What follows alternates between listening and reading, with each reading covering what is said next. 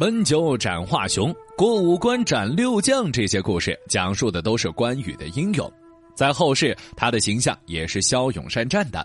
但之后，他大意之下失去了荆州，落得败走麦城的下场，其后就被杀了。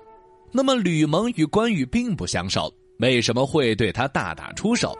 罗贯中又为什么在演义中让吕蒙死得那么惨？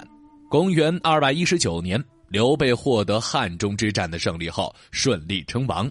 其后，他任命关羽为前锋将军，率军攻打樊城的曹仁，同时派人前往曹魏地区进行策反，让敌军后方失守。曹操肯定也不会干看着不管，他派大将于禁前去助阵，谁知关羽却引汉水之水淹了曹魏骑军，并且直接生擒了于禁。一时之间，关羽的名声威震华夏。其后，曹操发现自己打不过关羽，就打算迁都来避其锋芒。幸亏关键时刻，司马懿、蒋济等人纷纷劝阻，才打消了曹操的念头。他们认为孙权肯定也不愿意让关羽得志，可以拿江南作为交换条件，让孙权答应与曹军联合来夹击关羽。起初，孙权并没有答应。因为当时孙刘的关系显然比曹操好，当时他还派使者去关羽那里，想要迎娶他的女儿，结果关羽不愿意，甚至辱骂孙权派过去的使者。吾主吴侯有一子，甚为聪明，听闻将军有一女，尚未婚配，所以在下特来求亲。哈哈哈哈哈哈！将军为何大笑啊？荒唐！我大哥娶孙权妹子时，差点死于非命。我虎女岂肯嫁犬子？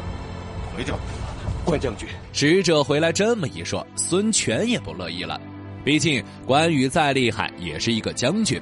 孙权一个东吴之主，派人求娶，还是关羽高攀了，因此他答应了与曹操联盟。之后，孙权立马派吕蒙为主帅去偷袭荆州，自己则在后面调度军队。那么，吕蒙是谁？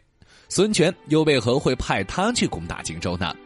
吕蒙最开始是跟随姐夫邓当来到孙策军中的，其后因为勇猛被他看中，更是在邓当死后接任了姐夫的职位，别部司马。但天有不测风云，公元两百年，孙策在一次打猎中被刺。临死前，他把弟弟孙权立为继承人。他说：“停留，接下兵符，执掌江东，照顾好母亲。”将领自然归到孙权手里了。孙权上位后，自然要做一些改变。都说新官上任三把火。他准备把那些统兵较少的年轻将领挑选出来，并把他们的部下加以整合。吕蒙收到这一消息后，就想了个法子，赊欠来一些布料，为部下赶制了一批同色的衣服，并加紧训练。孙权阅兵时发现他的部队整齐划一，大喜。最后不仅没有裁减他的士兵，还增加了不少人。这里就不得不说吕蒙的小聪明了，他能提前探知孙权的想法。并为了自己的未来做出改变，一举进入新首领眼中。其后，吕蒙在孙权帐下屡立战功，更是在赤壁之战时帮助周瑜占领了江陵，被封为偏将军，同时兼任巡阳令。此时的吕蒙虽然身居高职，但因为没文化，始终无法更进一步。孙权还是很看好他的，因此就劝他多读书。一开始，吕蒙肯定不愿意，但后来孙权说只是让他有所涉猎，又不要求他精通，之后还给他推荐了不少书。没办法，吕蒙又不能不听，因此只能硬着头皮读了下去。谁知道这一读就沉迷其中了，所以才有后来士别三日，当刮目相看的由来。在去攻打关羽之前，吕蒙就根据他的性格特征，对孙权提了一些建议。最开始，关羽攻打樊城之时，后方自然留下不少兵力防守。吕蒙就称病，让孙权召他回去。关羽知道这一消息后，就慢慢把江陵这边的士兵慢慢调走。同时，他还把陆逊派去守路口。陆逊当时还没有名气，到那儿之后，甚至去教好关羽。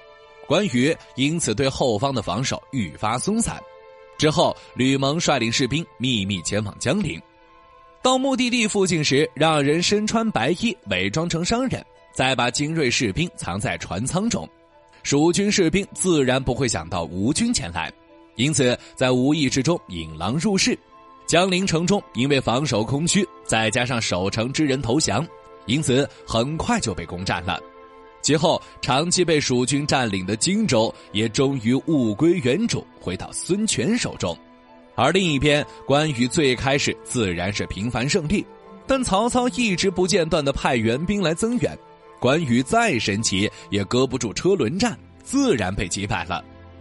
这时又听闻江陵失守，关羽自然大惊，其后赶紧率军后撤，回军路途中派人去上庸求援。结果，刘封、孟达因为与关羽不和，自然没同意。关羽无奈之际，只能退至麦城，但这里显然也挡不了多久。他最后只能带十几人突围出去，结果路上中了埋伏，被潘璋部将马忠所擒，其后可能就被吕蒙杀了。剩下的人自然无力抵抗，因此全部投降。